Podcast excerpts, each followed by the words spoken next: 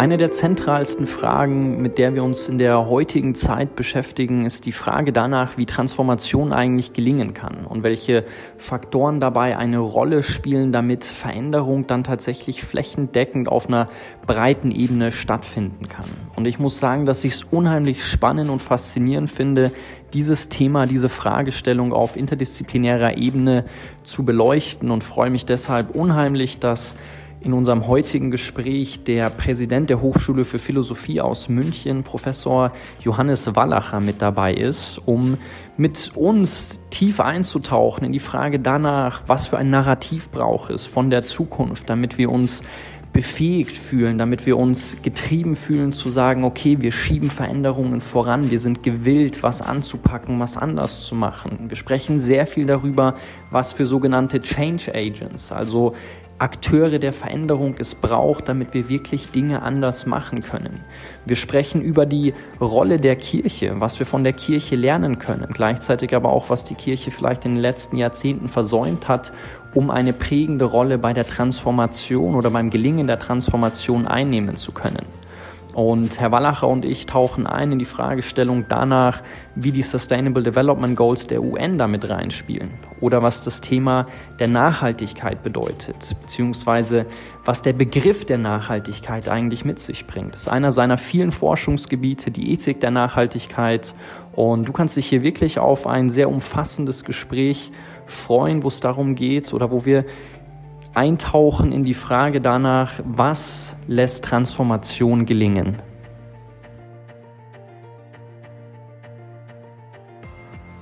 Herr Wallacher, herzlich willkommen bei unseren Gesprächen von morgen. Ich freue mich total, dass Sie sich heute die Zeit genommen haben und wir hier die Möglichkeit haben, eine, einige sehr spannende Themen zu besprechen. Ja, sehr gerne. Ich freue mich auch. Ich würde gerne mit einer persönlichen Frage an Sie starten, weil ich es ganz spannend finde. Sie sind seit 2011 der Präsident der Hochschule für Philosophie in München und Sie begleiten gleichzeitig aber ganz viele Initiativen, wissenschaftliche Studien. Sie sind Mitglied mehrerer Kuratorien. Und was mich interessieren würde, ist, was Sie bei Ihrer Arbeit am meisten erfüllt. In der Tat ist es die, sind die verschiedenen Perspektiven. Ich arbeite wahnsinnig gern mit jungen Menschen zusammen, weil ich das äh, wirklich toll finde, wie gerade die jetzige Generation äh, auch Sinnsucherinnen und Sinnsucher sind äh, auf dem Weg auf eine gute Zukunft. Äh, und ich finde, da ist das Interesse an Philosophie äh, ungebrochen, vielleicht der Corona-Zeit noch mehr. Das ist ein Punkt. Das andere ist, ich gestalte gern und finde die Hochschule für Philosophie eine wunderbare Organisation und äh, habe einen großen Ansporn, sie in eine gute Zukunft zu führen und versuche natürlich das, was ich inhaltlich in der Lehre und der Forschung treibe, gern auch in gesellschaftliche Diskurse einzubringen. Deswegen ist mir die Arbeit im weiteren Sinne in der Politik und Gesellschaftsberatung auch ein großes Anliegen. Also ich glaube, das Mix macht es äh, und ich war ja von Anfang an immer auch ein Grenzgänger oder Brückenbauer zwischen verschiedenen Disziplinen und äh, verschiedenen ja. Welten. Und ich glaube, gerade in unserer komplexen Welt äh, ist es wichtig, dass wir versuchen, die Dinge zusammenzubringen, sowohl inhaltlich, aber auch in den verschiedenen Ebenen der Gesellschaft.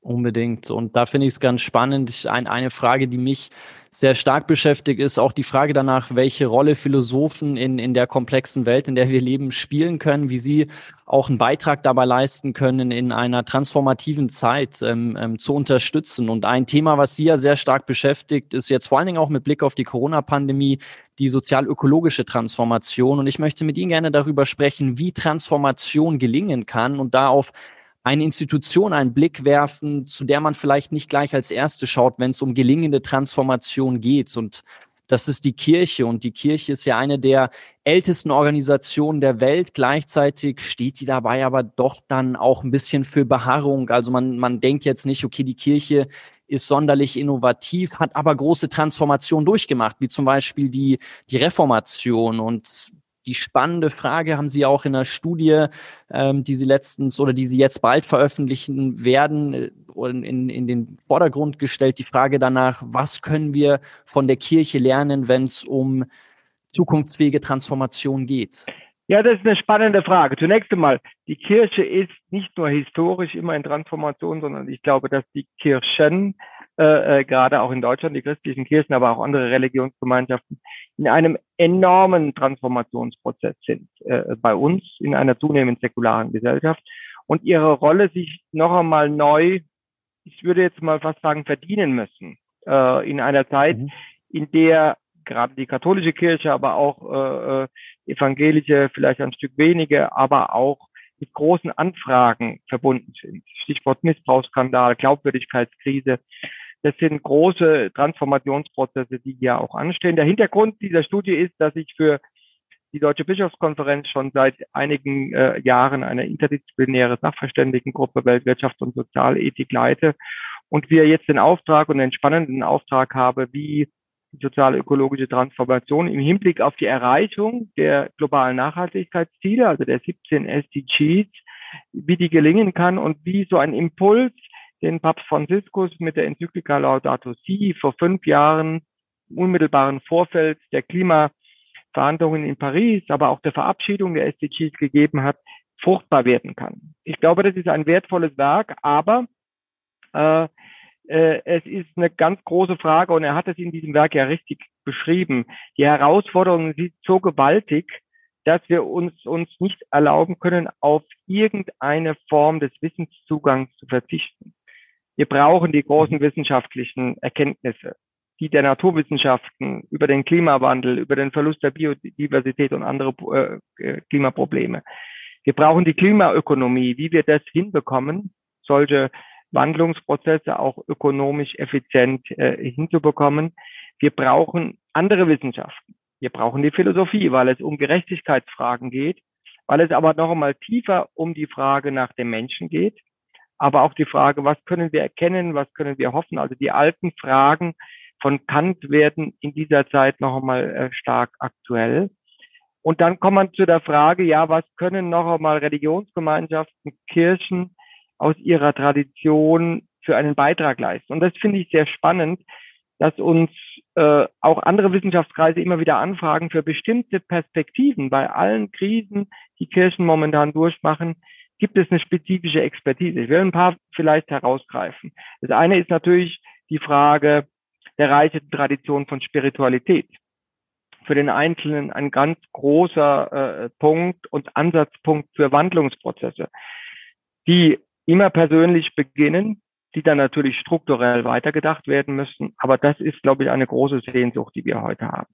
Oder wenn wir jetzt mal organisationell draufschauen, äh, dass äh, jetzt, wenn ich, und das kenne ich einfach besser, die katholische Kirche anschaue, einfach organisationell einfach eine, sage jetzt mal, klare Spitze äh, haben, die weltweit wahrgenommen wird als gewisse moralische Autorität, die gleichzeitig aber in ganz unterschiedlichen Kulturen verankert ist und nah an den Menschen. Also sie hat einen Erfahrungsschatz, wie die indigene Bevölkerung zum Beispiel in Brasilien oder anderen Ländern den Verlust des Regenwaldes mitnimmt und damit auch den Verlust ihrer kulturellen Traditionen.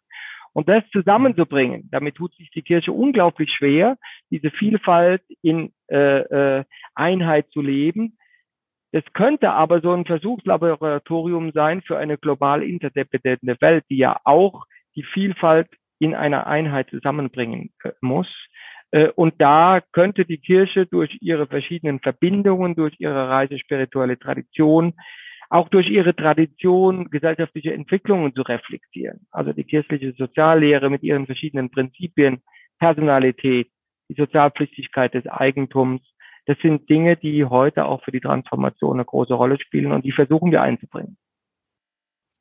Ich glaube, was auch ein großes Thema ist, was die Kirche tatsächlich, wo die Kirche einen großen Beitrag leisten könnte, ist die Frage nach dem Narrativ der Zukunft. In was für einer Zukunft wollen wir leben? Weil an der Stelle muss man ja schon sagen, dass die Kirche da eigentlich oder vor allen Dingen die Heiligen Schriften da einen riesen Skill mitgebracht haben. Also wenn man sich die Geschichten aus der Bibel anschaut, ich glaube, die kann heute jeder noch erzählen. Also die haben ja den Test der Zeit bestanden. Es gibt seit über 2000 Jahren die Geschichten und diese Geschichten erzählen wir uns immer weiter. Und ich habe so ein bisschen das Gefühl, ich weiß nicht, ob Sie die Einschätzung teilen, dass die Kirche diesen großen Skill verloren hat. Also dass wir heute von der Kirche nicht mehr den Halt bekommen, dass die uns eine Geschichte erzählen von einer Zukunft, die lebenswert ist, von einer Zukunft, in der wir leben möchten.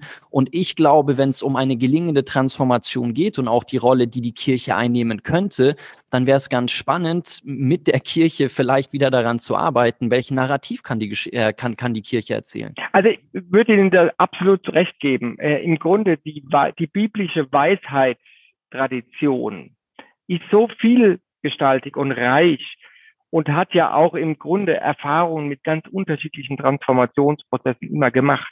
Also schon im Alten Testament die, die Erfahrung der Gefangenschaft und der Rückkehr aus der Gefangenschaft. Es waren große Transformationsprozesse, es waren Wandlungsprozesse. Wir sehen im Grunde auch die Versuchung, äh, äh, auch die Erde sich untertan zu machen, äh, der Turmbau von Babel, die äh, äh, auch die das Narrativ auch äh, der Sinnflut stehen ja heute für mhm. Prozesse, die im Grunde für das, was uns im Klimawandel bevorstehen könnte, unglaublich ja. äh, äh, äh auch virulent sind.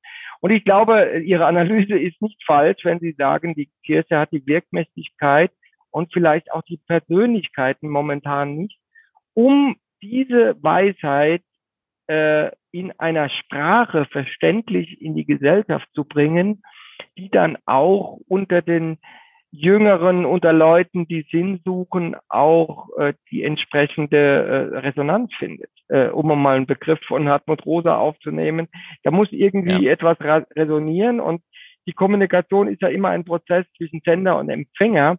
Und ich glaube, dass dieser Prozess momentan, äh, äh, äh sage jetzt mal, besser laufen könnte und dass da ein großes Potenzial darin läge, als Kirche wieder sprachfähig zu werden in die Gesellschaft.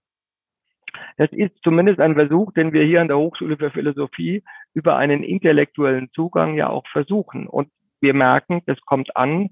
Und ich glaube, äh, äh, in diese Richtung muss auch kirchliches Agieren in dieser Hinsicht äh, gehen muss intellektuell anspruchsfähig sein und wir müssen im Grunde vor diesem großen Ballast dass Kirche zunächst einmal moralisch sich artikuliert, wegkommen, mit hin zu der Richtung Sinnangebote zu eröffnen, die im Grunde die Sehnsucht bedienen, die sehr, sehr breit vorhanden ist in der Gesellschaft.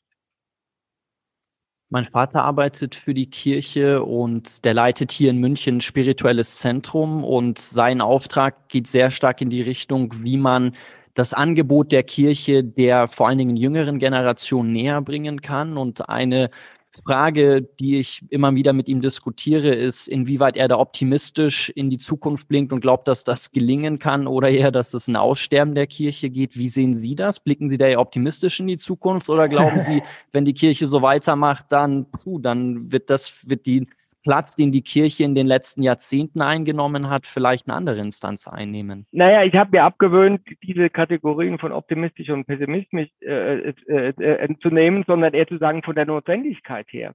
Und ich glaube in ja. der Tat, die Kirche steht heute vor der großen Herausforderung, dass sie sich selber so transformiert, dass sie überzeugende Antworten geben kann, äh, dass das gelingt. Und wenn ihr das nicht gelingt, wird es sehr schwierig. Und es ist zumindest an der katholischen Kirche bei ganz klaren Fragen auch zu benennen. Äh, da spielt die Frage äh, äh der, der, der, Gleichstellung der äh, Geschlechter eine ganz große Rolle.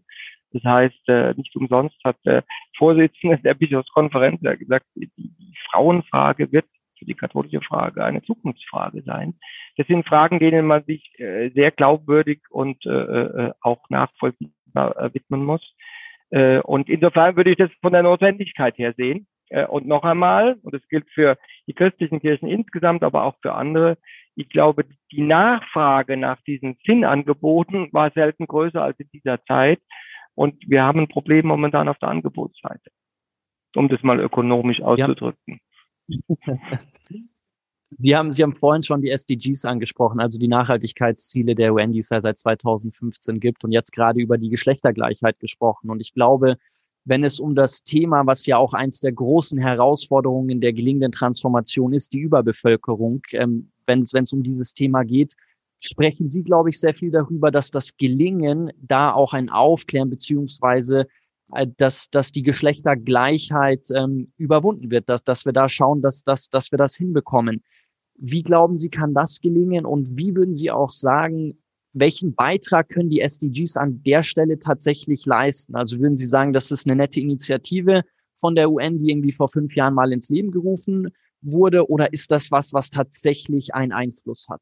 Also ich denke zunächst einmal, das ist ein sehr überzeugender Zielkatalog, ja, wo man verschiedene Agenden zusammenbringt. Also wir hatten ja, wenn ich jetzt in den entwicklungspolitischen Bereich schaue, vor den SDGs ja die Armutsbekämpfungsziele, die waren im klassischen Muster gestrickt. Da gilt es, Armut durch Entwicklung zu überwinden und die waren adressiert an die Entwicklungsländer. Mit den SDGs gehen wir einen Quantensprung, indem wir sagen, es gibt nicht nur Unterentwicklung, sondern es gibt auch Fehlentwicklung. Und wir müssen eine andere Form, ein anderes Narrativ, um das noch einmal zu verwenden, für Entwicklung finden, das eben nicht nur im materiellen Einkommenszuwachs besteht. Für viele Menschen ganz klar, um die Armut zu winden, ist es eine notwendige Voraussetzung, aber keine hinreichende. Und es gibt auf an, in anderen Teilen der Erde in den Wohlstandsländern wie bei uns und vielen anderen tendenziell bei allen Ungleichheitsfragen äh, äh, eher Fehlentwicklungen. Äh, und da geht es eben nicht primär um die Frage von äh, materieller Wohlstandszuwächsen weiter, sondern wir müssen die Frage der Verteilungen äh, zwischen verschiedenen äh, gesellschaftlichen Schichten und insbesondere auch zwischen den äh, Geschlechtern irgendwie sehen. Zur Frage der, des Bevölkerungswachstums gibt es eine relativ einfache, klare empirische äh, Aussage dazu. Das heißt, alle Mittel einer erfolgreich ver verantwortlichen Bevölkerungspolitik gelingen dort, wo äh, äh, Frauen ermächtigt wurden, eigenverantwortlich zu handeln. Das heißt, äh, man, man kann es auf diese relativ einfache Formel äh, bringen. Erfolgreiche, verantwortete liche Bevölkerungspolitik erfordert ein Empowerment of Women, eine Stärkung der Rolle von Frauen. Äh, das lässt sich empirisch über die Zeiten relativ deutlich auch zeigen. Das haben Wissenschaftler wie äh, Amartya Sen und seine äh, Schülerinnen und Schüler sehr klar formuliert. Und insofern ist das natürlich ein wichtiger Stellhebel, dass die Frage der Gleichberechtigung der Geschlechter, der Ermächtigung eine stärkere Gender-Sensibilität der Schlüssel ist auch für die Bevölkerungspolitik insgesamt. In der Bibel steht ja, seid, seid fruchtbar und mehret euch. Und Sie haben einen Vortrag darüber gehalten, raus aus der Wachstumsgesellschaft. Und das Thema Überbevölkerung, ich finde, es ist ein moralisch natürlich sehr herausforderndes Thema. Und wie gehen diese beiden Ansätze denn zusammen? Oder wie kann man ein, ein, ein Weg finden, dieses heikle Thema moralisch anzugehen und, und zu schauen, weil ich meine, jede größere Studie sagt, dass wir nicht endlos wachsen können. Ich meine, wir leben auf einem Planeten und wir haben hier ähm, Ressourcen, die irgendwann aufgebraucht sein werden. Würden Sie dann, so wie Sie es gerade schon angesprochen haben, sagen, dass der Weg daraus tatsächlich die Aufklärung ist und ähm, oder oder gibt es da auch noch andere Ansätze, andere Möglichkeiten, an das Thema ranzugehen? Also ich würde mal versuchen, so ein paar ethische Leitplanken dafür zu formulieren und äh, zunächst einmal damit ja. zu beginnen, was nicht, glaube ich, tragfähig ist. Das zeigt die Empirie. Ich würde aber auch sagen, aus äh, ethischen Gründen äh, hochproblematisch, äh, sage jetzt mal Zwangsmaßnahmen. Äh, man hat es in, in China gezeigt äh, und wir sind noch gar nicht so weit, die die Einkindpolitik auch zu sehen. Äh, äh, das ist eine Maßnahme, die erstens empirisch nicht die gewünschten Ergebnisse liefert und äh, ethisch natürlich fragwürdig ist.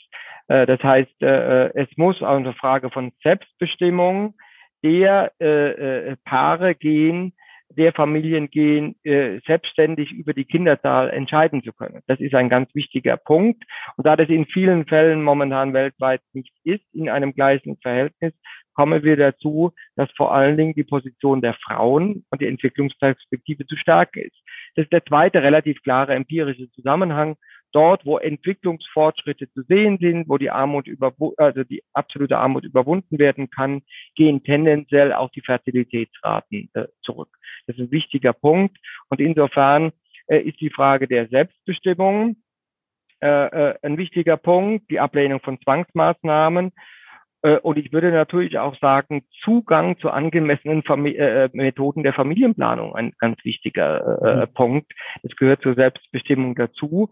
Ohne jetzt, und das ist natürlich das kritische Spannungsfeld, auch den Aspekt des Lebensschutzes außer Acht zu lassen, der in vielen Kreisen natürlich sehr stark auch äh, instrumentalisiert wird, um diese Selbstbestimmung wegzunehmen.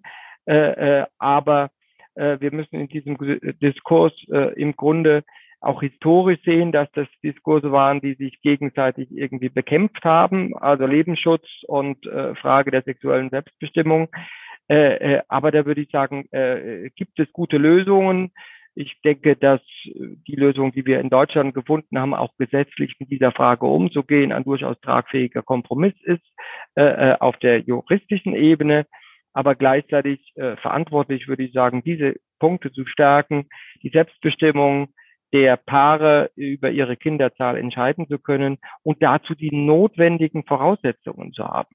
Dazu gehört Zugang zu, zu äh, angemessenen Mitteln der, der äh, Familienplanung und dazu gehört aber natürlich auch die ausreichende materielle Basis, weil in vielen armen Ländern natürlich äh, eine hohe Kinderzahl immer noch als äh, Form auch äh, der Alterssicherung angesehen wird. Und wenn wir das überwinden können, äh, dann können wir der Selbstbestimmung auch ein Stück weit mehr Raum geben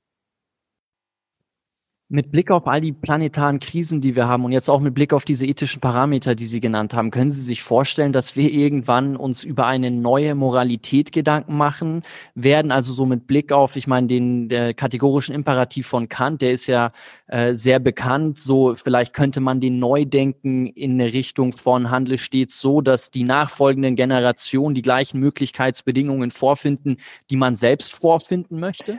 Das ist ja im Grunde, es sind es die Weiterüberlegungen der Nachhaltigkeitsdebatte und der gerechte Generation gehen genau in diese Richtung. Zu sagen, also äh, äh, wir müssen im Grunde äh, so mit den Ressourcen heute wirtschaften, dass zukünftige Generationen die Möglichkeit haben, auch ihre Fragen eines gelingenden Lebens äh, äh auch ausbuchstabieren zu können. Und ich würde sagen, das, was jetzt äh, Papst Franziskus in der Enzyklika Laudato Si gemacht hat, dass er das Gemeinwohlprinzip äh, äh, räumlich und zeitlich erweitert. Also das Gemeinwohl sagt, es geht um das Wohl jedes Menschen und des ganzen Menschen.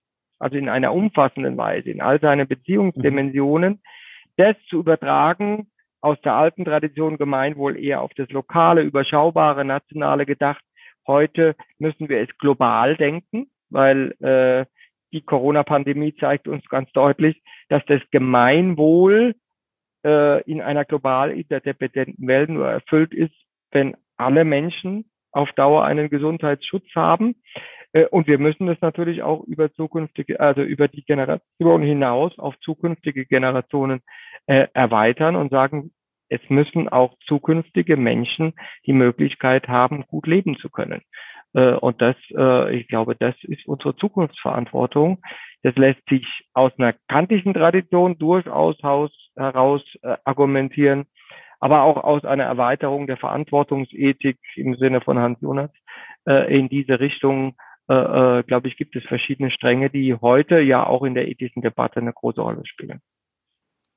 Als Ökonom vertreten Sie ja jetzt eine These, dass Wirtschaften eigentlich keinen Selbstzweck hat, sondern dass es vor allen Dingen auch darum geht, Armut zu überwinden und um da einen Beitrag zu leisten. Inwieweit würden Sie sagen, jetzt auch mit Blick auf das Gemeinwohl, das Sie angesprochen haben, dass uns das tatsächlich gelingt? Also die Maya Göpel hat ein ganz tolles Buch geschrieben, das heißt Unsere Welt neu denken. Und in dem Buch skizziert sie eigentlich sehr klar, dass die Art und Weise, wie wir in den letzten Jahrzehnten gewirtschaftet haben, eher dazu beigetragen hat, dass die Reichsten immer wohlhabender werden. Also ich würde jetzt nicht mit dem Gedanken aus der Bibel mitgehen, dass die, die haben, noch mehr haben werden und denen, die wenig haben, genommen wird. Also ich glaube schon, dass die, die wenig haben, auch ein bisschen davon mitpartizipieren. Aber die großen Gewinner sind die, die schon sehr viel haben. Also äh, diese, ähm, dieser Vergleich, dass man sagt, äh, die, die, die Flut steigt und alle äh, werden dadurch mit, ähm, der, der, der Standard von allen wird dadurch mitgehoben. Da kann man eigentlich nicht mitgehen. Also Nein, der, der, der, der große also, ist nicht der kleine Mann. Ich würde sagen, äh, diese, diese Trickle-Down-These, auf die Sie ja ansprechen, die ist ja eine der umstrittensten mhm. Thesen insgesamt auch ökonomisch. Ich würde jetzt mal sagen, in dieser einfachen Weise äh, ist sie einfach auch widerlegt. Äh, man könnte sagen, ja, die Bekämpfung der extremen Armut in den letzten Jahrzehnten ist ganz notwendigerweise auch durch Wirtschaftswachstum mit äh, äh, auch äh, erreicht worden. Das gilt aber vor allen Dingen in den großen Ländern Ostasiens, in China, Indonesien, äh, Vietnam und anderen. Allerdings immer um den Preis einer eklatanten Erhöhung der Ungleichheiten auch in diesen äh, Ländern. Das ist, äh, glaube ich, der Punkt. Und da gibt es ja auch unterschiedliche ökonomische Ansätze. Ich habe Amartya Sen vorhin genannt, der im Grunde nochmal sehr deutlich äh, äh, äh, formuliert, dass Entwicklung in einem weiteren Sinn und auch wirtschaftliche Entwicklung an Voraussetzungen gebunden sind, die wir durch den Markt allein nicht gewährleisten können. Also insofern äh, würde ich schon sagen, wir haben einen großen Korrekturbedarf in unserem Wirtschaftsverständnis, theoretisch, aber auch in der ganz praktischen Anwendung.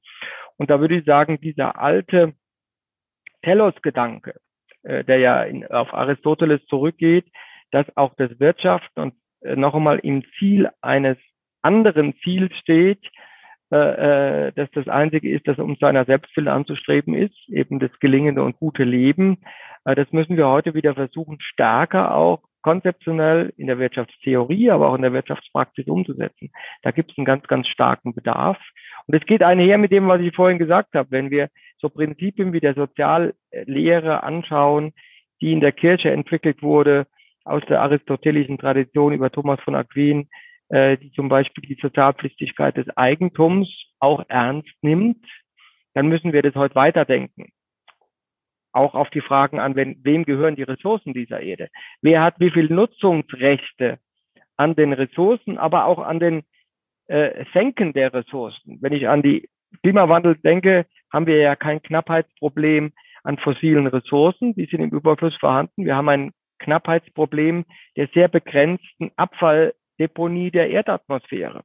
Und wenn wir weiter nach dem Recht des Stärkeren, jeder darf so und so viel äh, äh, Abfallrechte nutzen, dann werden wir den Klimawandel nicht bekämpfen können. Das heißt, wir müssen hier auch zu einer gerechten Verteilung kommen. Und da brauchen wir irgendeine Form von Ziel. Und da wären wir wieder bei dem Narrativ, das vorhin genannt wurde. Das könnte das äh, Ziel sein, dass zumindest alle Menschen die Möglichkeit haben, gut leben zu können, was immer das dann auch im Einzelnen heißt.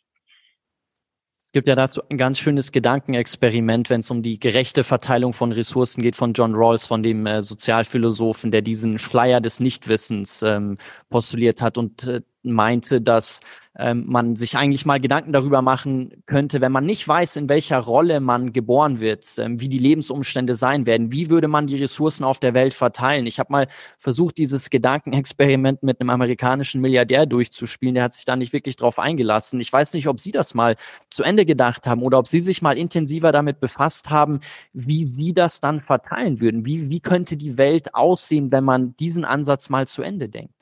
Ja, also der Walscher Ansatz ist natürlich von bleibender Bedeutung. Allerdings gibt es da schon eine Einschränkung. Dieses Walsche Gedankenexperiment hat als eine wichtige Voraussetzung, dass es innerhalb eines wohlgeordneten Staates mit funktionierenden Institutionen irgendwie stattfindet. Und das Konzept von Walls war zunächst einmal für einen gerechten Ausgleich innerhalb einer Nationalgesellschaft gedacht. Und es gibt eine große Debatte darüber, unter welchen Voraussetzungen man diese Idee auch heute auf eine Weltgesellschaft mit unterschiedlichen kulturellen Voraussetzungen und sehr unterschiedlichen Institutionen auch übertragen kann. Wobei es auf der Ebene der überstaatlichen äh, äh, Ebene äh, keine funktionierenden Institutionen in diesem äh, Maße gibt. Insofern ist das eine bleibende Debatte und es gibt andere äh, äh Versuche, äh, wie man genau diese Frage äh, angehen kann. Also wenn man jetzt mal die Verteilung der planetaren Grenzen angeht, dass man den ökologischen Fußabdruck eben auf alle Erdenbürgerinnen und Bürger verteilt, den Ressourcenverbrauch genauso. Und dann wird man sehen, dass man zu eklatanten Ungleichverteilungen kommt und über Gerechtigkeitsüberlegungen versuchen muss, die auszugleichen. Und möglicherweise wird man das am Ende des Tages auch über irgendwelche Kompensationsformen machen müssen, durch Technologietransfers oder andere Dinge, äh, um dieses eklatante Ungleichgewicht, das ja auch ein Ausdruck von großer globaler Ungerechtigkeit ist, auszugleichen.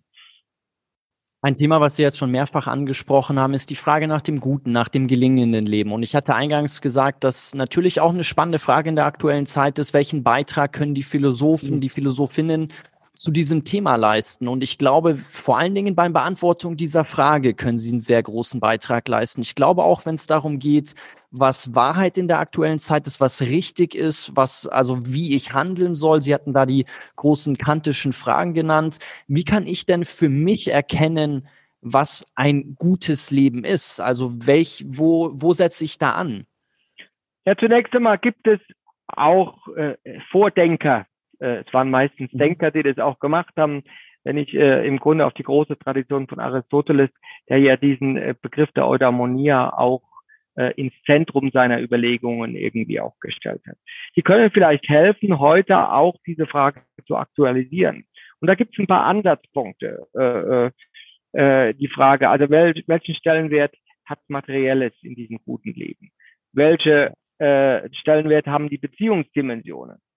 Zu mir selber, aber auch in sozialer Hinsicht zu anderen, äh, heute vielleicht auch zur Natur äh, als ein wichtiges Beziehungsgeflecht und für religiöse Menschen möglicherweise auch die Beziehung zur Transzendenz. Also alle diese Beziehungsdimensionen spielen eine große Rolle und möglicherweise gibt es Trade-offs in diesen Beziehungen. Wenn ich das Materielle zu stark betone, äh, habe ich dadurch äh, im Grunde Probleme vielleicht auf der Beziehungsseite. Äh, und diese Fragen mal durchzudenken, ist ein erster, sage jetzt mal, Ansatzpunkt, um vor diesem, sage jetzt mal, ganz einfachen Narrativ, das ja bei uns vielleicht nicht mehr so wirkmächtig, aber immer noch wirkmächtig ist, auf jeden Fall sehr wirkmächtig ist im asiatischen Raum, dass er immer, äh, man nach diesem Muster geht, schneller, höher, weiter und sehr stark auch mit materiellem Reichtum verbunden ist. Äh, äh, also ich glaube, wir brauchen, müssen einfach diskurs- und gesprächsfähig werden und die Argumente einbringen, die können in der Frage von Universalisierbarkeit, von Gerechtigkeit auch liegen, aber auch in der Frage von Zuträglichkeit. Da gibt es äh, auch die Erkenntnisse der empirischen Glücksforschung, die auch empirisch etwas beitragen können, aber auch die philosophischen Überlegungen, die zeigen, äh, dass so ein Einstieg, eine hedonische Tretmühle auf Dauer äh, im Grunde auch konzeptionell wenig Sinn macht. Und ich glaube, diese Debatten aufrechtzuerhalten, ist ein ganz wichtiger Punkt. Und in Zeiten der Corona-Pandemie, die uns ja vor Augen führt, dass wir in einer Welt leben, in der wir, ich sage jetzt mal, vielleicht wie nie so stark aufeinander verwiesen sind. Also die Frage der Gemeinhaftung, dass es eben nicht mehr egal ist, was in fernsten Orten in China passiert, weil das uns irgendwann hier betrifft. Das hat auch Auswirkungen auf die Frage, wie wir leben können und wollen. Vielleicht ein anderes Beispiel, nur was mir kommt, äh, in dieser äh, auch wirklich vollen Welt äh, haben wir erstmalig ein Vielfaches an Nutztieren in dieser Welt äh, im Vergleich äh, zu den Wildtieren. Und wenn jetzt ja. in Corona nochmal viel deutlicher offen wird, äh, was die Praktiken in einer auf Masse getrimmten Fleischindustrie sehen, dann überlegt vielleicht der eine oder die andere, und empirisch gibt es ja dafür auch durchaus Zahlen, äh, äh, dass ein bestimmtes Ausmaß von Fleischkonsum auch für das gute Leben äh, nicht unbedingt zuträglich ist. Auf der Gesundheitsseite, aber auch im Umgang mit, mit Tieren als Mitgeschöpfen, äh, aber auch im Hinblick auf die Arbeitsbedingungen, die wir in diesen Schlachtereien haben. Da gibt es eine ganze Palette, wo man diese Fragen durchspielen kann. Was wir daher von Aristoteles lernen, ist der Ansatz des rechten Maßes und vor allen Dingen auch mit Blick auf, auf die materiellen Dinge. Und ich stelle mir da die Frage, wie kann ich denn für mich als Einzelner feststellen, wann es auch mal reicht an materiellen Dingen? Weil irgendwann, glaube ich, gibt es ja auch diesen ähm, abnehmenden Grenznutzen. Ich glaube, wenn ich zu viel habe, dann kann das ja auch irgendwie überfordern. Dann kann das belastend sein, dann trägt das überhaupt nicht mehr zu meinem Glück bei. Aber wie finde ich da für mich das, das rechte Maß aus? Vor allen Dingen, wenn ich in einer Wohlstandsgesellschaft lebe, wo ganz viel auch durch den Vergleich äh, irgendwie an, an die eigene Lebensform getragen wird, wo ich immer versuche zu schauen, okay, wie leben die anderen und dann mache ich mein Glück von den anderen abhängig. Es gibt ja diesen ganz schönen Gedanken von Kierkegaard, der gesagt hat, dass das Ende vom Glück mit dem Vergleich mit anderen beginnt. Genau, die, die, die Glücksforschung geht weiter und buchstabiert es aus, dass äh, der erste Porsche in der gleichen Straße das größte Unglück bedeutet, weil alle sich daran messen. Also das sind Figuren, die natürlich ganz wichtig sind und darauf verweisen, dass die Frage nach dem gelingenden Leben letztendlich jeder und jede nur selbst für sich beantworten kann. Und zwar indem sie in einem reflektierten Umgang damit geht und dadurch irgendwie auch diese, sage jetzt mal, Fallen, die dieser relative Vergleich auch für einen selber bringt, mal aufdecken und sich die bewusst machen. Das gleiche ist die Tücken der hedonischen Tretmühle, die zeigt im Grunde, äh, wie lang wirkt denn ein Mehr an dem und dem Konsum. Äh, äh, die Wirkung verpufft immer schneller, je mehr ich äh, in diese Tretmühle irgendwie auch komme. Und das zu bewusst zu machen und wirklich auch nochmal zu fragen, bestimmte Traditionen der Philosophie aufzunehmen, die eben sagen, dass bestimmte andere Elemente, tugendhaftes Verhalten, so, gelingende soziale Beziehungen, eine erfüllende, sinnerfüllende Tätigkeit, die sich nicht daran misst, wie viel Geld ich am Ende des Monats auf meinem Konto habe, sondern welchen Effekt und welche Zufriedenheit ich damit erreiche. Das sind alles Mechanismen, die, glaube ich, äh, äh, für Einzelne ganz wichtig sind und die im Grunde dann auch im Diskurs ausgetauscht werden können und müssen mit anderen. Und deswegen ist, äh, sind diese Frage heute wirklich zentral. Das ist auf der individuellen Ebene. Und dann kommt natürlich noch einmal was dazu, welche gesellschaftliche Leitbilder herrschen vor. Ja, mhm. äh, und ich glaube, das ist ein ganz wichtiger Punkt. Äh, ich habe vorhin von diesem Leitbild schneller, höher, weiter gesprochen, das lange äh, äh, auch gesellschaftlich vorgeherrscht hat oder, oder um ein anderes mal zu nennen, was sich die Werbung immer sehr stark bedient, Geiz ist geil äh, äh, als Mentalität irgendwie hier. Und ich glaube, es ist ganz wichtig, dass wir versuchen, andere Leitbilder gelingenden Lebens auch äh, wirklich äh, attraktiv zu machen. Ich glaube, vor ja. einigen Jahren, in Mitte der 90er Jahre, hat ja Miserior mit dem BUND diese äh, bahnbrechende Studie zum zukunftsfähigen Deutschland äh, äh, auch entwickelt. Ähm, ich weiß nicht, ob das in Ihrer Generation noch so präsent ist, aber was mir sehr stark äh, in Erinnerung bleibt, dass es die erste Studie ist, die versucht hat, äh, ein anderes Leitbild zu bewerben, indem sie gesagt haben, gut leben statt viel haben ist ein wichtiger Grundsatz im Hinblick auf ein gelingendes Leben. Und ich glaube, diese Dinge äh, müssen wir heute weiter durch, durchbuchstabieren. Ich denke, das, was Sie gerade angesprochen haben, ist total wichtig mit Blick auf das Leitbild. Also woran orientieren wir uns? Weil ich glaube, an dem Punkt, wo ich sage, ich bin bereit, auf gewisse Dinge zu verzichten, dann will ich ja auch schon immer so ein bisschen wissen, okay, aber nach welchem Leitbild orientiere ich mich da? Und ich finde, dass Sie da mit einem sehr schönen Begriff immer wieder arbeiten, und zwar dem Begriff der Suffizienz. Und es gibt diesen Gedanken von Heidegger, der gesagt hat, dass der Verzicht eigentlich nichts nimmt, sondern etwas gibt und er gibt die unerschöpfliche Kraft des Einfachen. Und ich würde gerne von Ihnen hören, wie man vielleicht eine Freude an der Suffizienz entwickeln kann. Ja, also im Grunde ist das, äh, sagen wir mal, auch ein Gedanke, der ja in, in ganz vielen Traditionen aufkommt, äh, philosophisch, aber auch, äh, sage jetzt mal, aus einer spirituellen Tradition äh, die im Grunde äh, diese äh, äh, Tugend auch des rechten Maßes äh, sehr, sehr stark aufnimmt. Ich glaube, es sind, wir werden aus dieser Vergleichsparadigma nie richtig rauskommen, weil wir soziale Wesen sind. Und deswegen mhm. sind Leit oder äh, Vorbilder, Personen, die das in einer, äh, sage jetzt mal, äh, konsistenten Weise leben, ganz wichtig äh, für, für unser Leben. Äh, nicht umsonst, gehen wir nochmal zurück auf die Weisheit der Bibelgeschichten, äh, äh, sind es ja immer auch Personen, die dort stehen als Vorbilder. Wir haben das auch in der ganzen Tradition äh, äh kirchlicherseits, wenn wir heute an Franziskus von Assisi denken, der die Frage äh, äh, auch der Beziehung zu anderen Menschen und zur Natur irgendwie zusammenbringt, dann sind es oft, orientieren wir uns oft auch an Menschen, denen das gelingt. Äh, äh, und im Grunde äh, ist das, glaube ich, äh, eines der wichtigsten äh, äh, Dinge, die wir entdecken können, äh, dass wir eine Nähe, eine Beziehung und sei es nur irgendwie über die Ferne, indem wir versuchen, sie zu imitieren, an solchen Personen auch äh, bringen, um diese Freude dann auch zu entdecken.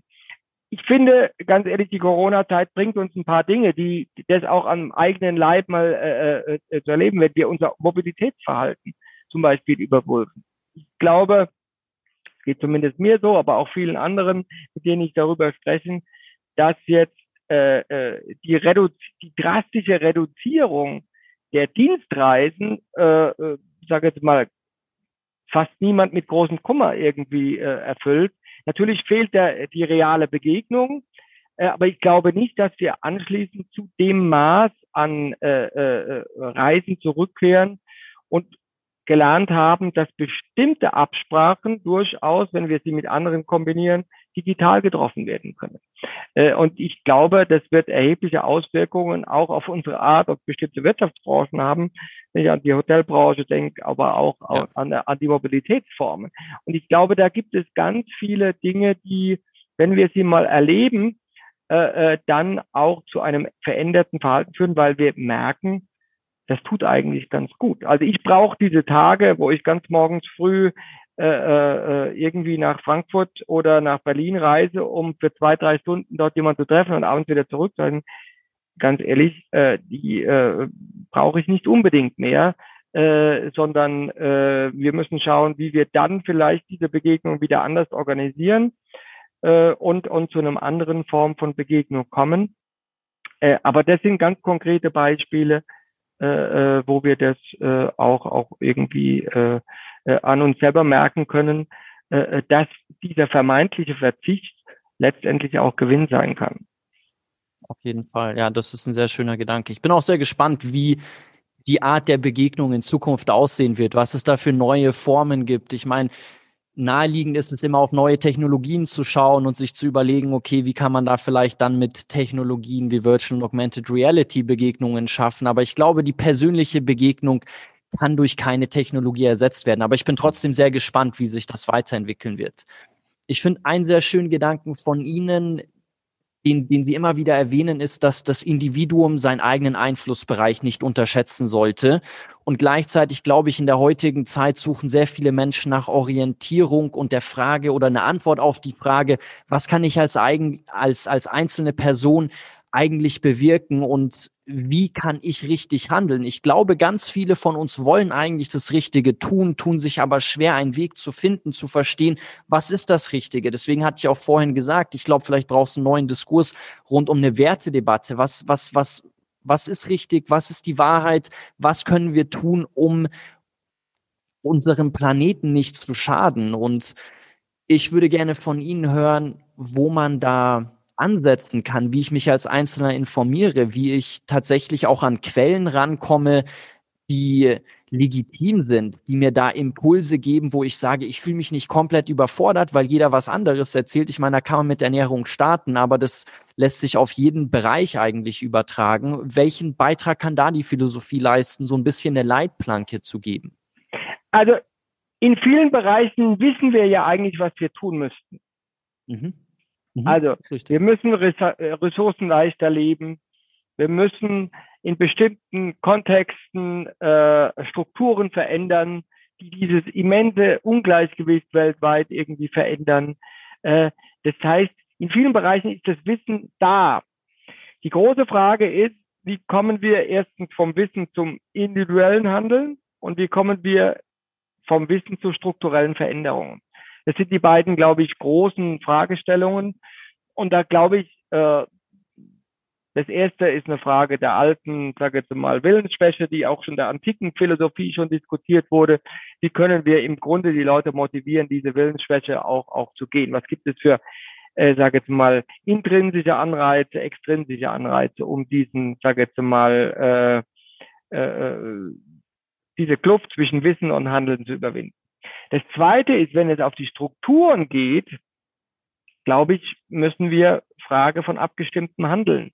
Das heißt, wir müssen neue Formen von Bündnisse eingehen. Nur mal Stichwort, sozialökologische Transformation. Auch da wissen wir relativ viel, was notwendig wäre. Wir brauchen eine neue Form, ich sage jetzt mal, der Bepreisung von Umweltgebrauch, nur mal Stichwort Technologien, die wir äh, äh, umsetzen und so weiter und so fort. Äh, wir brauchen eine ganz klaren Planbarkeit äh, wie wir die, äh, sage jetzt mal, Pfade der Dekarbonisierung angehen. Da gibt es ganz, ganz vieles, äh, äh, was wir wissen. Und die Fridays for Future Bewegung hat ja gezeigt, dass man dieses Wissen auch auf die Straße bringen kann mit einer starken Bewegung. Äh, und ich glaube, der Punkt ist, sagen, wie kriegen wir Bündnisse und wie können wir dann bestimmte Kairos-Momente nutzen, um dieses Wissen dann auch strukturell umzusetzen. Das ist die große Frage. Äh, und das finde ich sehr spannend, dass ich, dass wir, glaube ich, da an dem, was jetzt die Wissenschaft inzwischen auch äh, soziale Kippschalter irgendwie nennt, wenn Bewegungen sich irgendwie umändern. Ja, wir hatten die große Debatte über den Ausstieg aus dem Braunkohlebergbau in Ostdeutschland, der mit langem Ringen irgendwie erreicht worden ist, mit großer Kompensation. Heute wissen wir äh, im Grunde durch die Tatsache, dass der europäische Zertifikatshandel funktioniert, wird dieser Ausstieg wahrscheinlich viel, viel früher kommen, als jetzt politisch durch diesen Kompromiss erzielt, weil wir eine andere Rahmenbedingungen haben.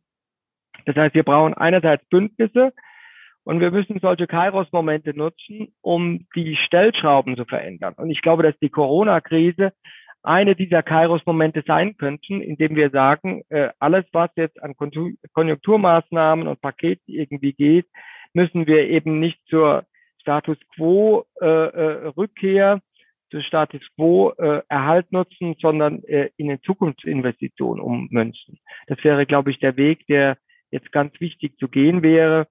Da macht mir in gewisser Weise der, der, der Green Deal der Europäischen Union Sinn und das ist ein guter Ansatz, glaube ich, genau in diese Richtung zu gehen. Und ich glaube, es ist ganz, ganz wichtig. Leider ist es bei vielen Ländern nicht der Fall, dass wir diese Konjunkturmaßnahmen und Konjunkturprogramme und äh, Corona-Maßnahmen wirklich mit einem Zukunftsperspektive äh, verbinden, äh, weil nicht alle Branchen, die jetzt in dieser Krise äh, leiden, werden diese Krise überleben. Und vielleicht äh, äh, ist es viel wichtiger, neue Bereiche zu schaffen, die zukünftig auch nachhaltig bestehen können. Können Sie nur kurz in einem Satz sagen, was ein Kairos-Moment ist? Ich glaube, dass das einfach nur jeder, dass, dass Ihnen da jeder gut folgen kann. Ja, der Kairos-Moment ist im Grunde die alte Mythologie, wo es zwei unterschiedliche Formen von Zeitformen äh, gibt. Und der Kairos ist der Augenblick, äh, der Kairos, den es beim Schopfe zu packen gilt, um zu sagen, wir müssen jetzt an diesem Zeitpunkt, dieses Neudeutsch würde man heute vielleicht sagen, das Window of Opportunity, das Fenster der Handlungsmöglichkeiten nutzen, ja. um genau jetzt diesen Wandel anzugehen. Und wenn es um den Wandel geht, dann wird ja auch ganz viel über die Akteure des Wandels oder die sogenannten Change Agents gesprochen. Und wenn es um diese ganzen Wie-Fragen geht, also Sie haben gerade sehr schön skizziert, was es alles braucht, worauf es Antworten braucht. Und irgendjemand muss ja diese Antworten angehen, ähm, da versuchen, Lösungen zu entwickeln, damit wir dann eine gelingende Transformation schaffen können. Wen sehen Sie da als die zentralen Change Agents, beziehungsweise wer sind diejenigen, die Ihnen am meisten Zuversicht schenken, die da mutig vorangehen und sagen, okay, und jetzt packen wir es an und sprechen nicht nur darüber? Also ich glaube, wir brauchen ganz, ganz viele Change Agents. Äh, und da komme ich nochmal zurück und das finde ich eigentlich ganz ermutigend, äh, dass jetzt auch Papst Franziskus äh, diese Tradition aufnimmt, seine Enzyklika Laudato Si, aber auch Fratelli Tutti, an alle Menschen guten Willens zu richten. Also im Grunde, wir brauchen eine Vereinigung von Change Agents, die im Grunde die gleiche Zielperspektive haben. Und es sind nicht mehr so wie früher, kann man die klassisch einteilen, dass die Zivilgesellschaft die Guten sind, die für das Gute streiten und die Wirtschaft äh, sind die Bösen, sondern es gibt quer durch diese Verbindungen breites Allianzen.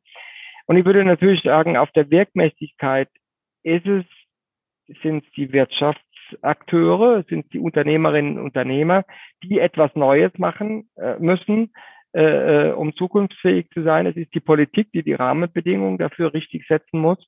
Und es sind dann natürlich Zivilgesellschaft, Wissenschaft, aber auch die Kirchen, die ihren jeweiligen Part einbringen müssen. Die Zivilgesellschaft, das Beharrliche darauf klopfen, äh, äh, äh, dass die Dinge vorangehen müssen, dass sie transparent werden. Die Wissenschaft, die das Wissen bereitstellt.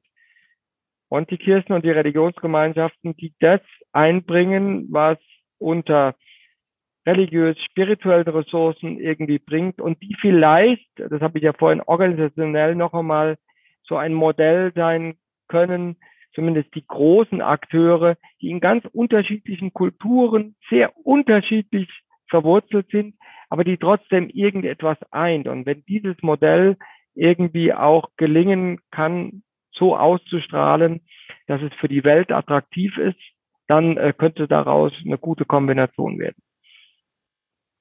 Wenn jetzt einer ihrer Kinder auf sie zukommen, eines ihrer Kinder auf sie zukommen würde und, und sagen würde, ich will Change Agent sein, ich will was anpacken, es muss sich was verändern, ich weiß aber nicht ganz wie. Was würden Sie, was würden Sie im Kind raten? Also ich finde es ganz spannend, dass Sie auch diese unterschiedlichen Felder jetzt aufgezeichnet haben. Das ist auch was, was wir hier mit unserem Podcast versuchen, dass wir Leute aus ganz unterschiedlichen Hintergründen zusammenbringen und deren Visionen hier auch, auch skizzieren und, und besprechen. Aber was würden Sie da jemanden mit, mit an die Hand geben, wenn man sagt, okay, ich will anpacken, ich will was anders machen und ich will vielleicht auch einen gewissen Wirkhebel haben? Also zunächst mal, die müssen das finden, was das ihre ist. Äh, mhm. Äh, also es macht keinen Sinn, dass sie sagen, ich kann als äh, äh, Unternehmer, äh, dann habe ich den größten Hebel, aber ich bin, äh, sag ich mal, das Unternehmertum ist mir völlig fremd. Es muss ja. das sein, wo sie eine innere, sage jetzt mal, Begabung spüren und eine innere Sinndimension. Und wenn sie das dann richtig gut machen, dann können sie auch zu Change Agents werden. Ob das dann als äh, äh, Unternehmerin, ob das als Jurist, ob das als Journalist oder äh, äh, als, als äh, Wissenschaftler, Philosoph äh, äh, oder als äh, äh, Kirchenfrau oder Kirchenmann ist, das würde ich sagen, ist zweitrangig, sondern ich glaube, wenn Sie das machen, was das Ihre ist, gut machen und mit diesem Ziel verbinden, äh, äh, mit dieser Zielperspektive, die Sie irgendwie eint, äh, dass es eine gute Zukunft für alle Menschen geben soll, dann können Sie gute Change Agents werden. Ist ja, glaube ich, auch so ein bisschen dieser stoische Gedanke, dass wenn man seine Rolle auf der Welt findet, dass wir dann in der bestmöglichen Welt leben, wenn eigentlich alle das tun, was, was so ein bisschen ihre Rolle ist, oder? So genau würde ich das formulieren. Wenn jeder das, was ihm gemäß ist, äh, tut und es gut tut, dann äh, glaube ich, äh, äh, sind die Leute erstens für sich sehr viel ruhender, sie sind zufriedener mit dem, was sie tun und wir können die verschiedenen Kompetenzen und äh, Expertisen noch einmal sehr gut zusammenbringen. Und ich glaube, äh, äh, das ist der Punkt, wo es für jeden und jede selber, glaube ich, äh, am besten ist, was Gelingendes äh, zu erreichen und auch für das größere Ganze das Beste herauskommt. Ich habe noch eine abschließende Frage an Sie, die mich persönlich interessiert, weil in der Philosophie arbeitet man ja viel mit Begriffsanalysen und einer Ihrer Forschungsbereiche ist die Ethik der Nachhaltigkeit. Und ich glaube, es gibt wenige Begriffe, die man in der heutigen Zeit häufiger hört als Nachhaltigkeit. Und wie definieren Sie den Begriff? Vielleicht ist es sogar noch spannender, wenn Sie über das nachhaltige Leben sprechen, was das überhaupt ist. Also wie kann ich, wie kann ich das greifen und was ist Ihrer Ansicht nach Nachhaltigkeit, nachhaltiges Leben? Ja, also ich würde es mal versuchen und äh, wenn ich darf, würde ich es mal abwandeln mit dem Begriff der nachhaltigen Entwicklung, wo das ja auch herkommt mhm. aus dem aus der Grundland-Definition. Äh, äh, also ich glaube, wir sind in vielen Bereichen irregeführt worden durch dieses Drei-Säulen-Modell, das ja alle irgendwie beschreiben. Wir müssen irgendwie das Soziale und das Wirtschaftliche und das Ökologische irgendwie zusammenbringen. Ich glaube, dass es in, in verschiedener Weise irreführend ist. Erstens, weil es andere Dimensionen gibt, die auch wichtig sind, das Kulturelle äh, zum Beispiel, äh, aber die den Eindruck suggerieren, als wären alle drei Perspektiven gleichrangig. Äh, sie sind gleich wichtig, um es mal gleich zu sagen, aber sie stehen auf unterschiedlichen Ebenen. Und wenn ich mein Konzept hier sehe, würde ich das von dem alten Gemeinwohlbegriff her definieren. Es geht noch einmal, damit alle Menschen ähm, äh, äh, es muss, es geht um das Wohl aller und des ganzen Menschen, jetzt und zukünftig. Und dann kann ich sagen, das ist die Perspektive. Alle Menschen, jetzt und zukünftig, müssen die Möglichkeit haben, äh, äh, gut leben zu können. Das ist die Zielperspektive. Und das müssen sie, und weil die äh, Ressourcen unserer Welt und weil wir in einer Welt von Knappheit wählen, müssen wir dieses Ziel unter ökonomischen Maßstäben auch erreichen als Rahmenbedingungen. Aber die wichtigste Rahmenbedingung ist, sind die planetarischen Grenzen dafür. Weil wenn ich die planetaren Grenzen nicht beachte, dann ist gutes Leben, sage jetzt mal, äh, für sehr, sehr, sehr viele nicht mehr möglich. Insofern gibt es kategoriale Unterschiede, die ich sagen würde, äh, die Zielperspektive ist, dass alle Menschen die Möglichkeit haben müssen, gut zu leben. Die Ökonomie ist ein wichtiges vielleicht das wichtigste Instrument, um das zu erreichen. Aber es bleibt immer nur ein Instrument. Und die Rahmenbedingungen, die Grenze, die dadurch vorgegeben wird, ist die Tragefähigkeit der planetaren Grenze. Gibt es abschließend noch ein Buch, was Sie empfehlen können, wenn ich mich mit der gelingenden Transformation, der Sozio äh, sozial-ökologischen Transformation tiefer befassen möchte? was jetzt nicht vielleicht von der Sprache her sehr abschreckend ist, sondern was mehr oder weniger jeder gut lesen kann, um in dieses Thema ein bisschen tiefer einzutauchen und da noch mehr Griff dran zu bekommen? Ja, also Sie haben es vorhin angesprochen und vielleicht ist es ein Tipp, den ich zum Schluss aber in eigener Sache machen darf. Wir bereiten ja gerade diese Studie vor, wie sozialökologische Transformation gelingen kann. Die wird im Juni erscheinen. Gibt eine Kurzzusammenfassung, wie dieses Thema auch aus einer interdisziplinären Perspektive beleuchtet und mit äh, sozusagen Leitplanken versehen werden kann. Äh, ich wünsche dieser Studie hoffentlich viel Aufmerksamkeit äh, und äh, es ist eine Grundlage, äh, die dann in den verschiedenen Bereichen konkretisiert werden kann. Wir machen das an drei verschiedenen Handlungsfeldern und insofern wäre das äh, im Hinblick äh, auf diese Studie eine Empfehlung von mir. Ich durfte ja den Entwurf schon lesen und der ist tatsächlich gut leserlich und der ist sehr, sehr spannend. Von daher, sobald äh, es da eine Möglichkeit gibt, das zu verlinken, machen wir das sehr gerne und ich wünsche äh, der Studie natürlich auch viel Erfolg. Ich sage vielen Dank an Sie, Herr Wallach. Es war sehr spannend von jemandem, der da so interdisziplinär an dieses Thema rangeht, äh, unterschiedliche Einblicke und Perspektiven zu bekommen. Dankeschön. Ja, danke auch Ihnen und äh, ich freue mich äh, über Ihre Aktivitäten. Ich finde es ein ganz tolles äh, äh, Unterfangen, äh, dass Sie aus Ihrer Perspektive zum Change Agent auch durch diesen Podcast werden.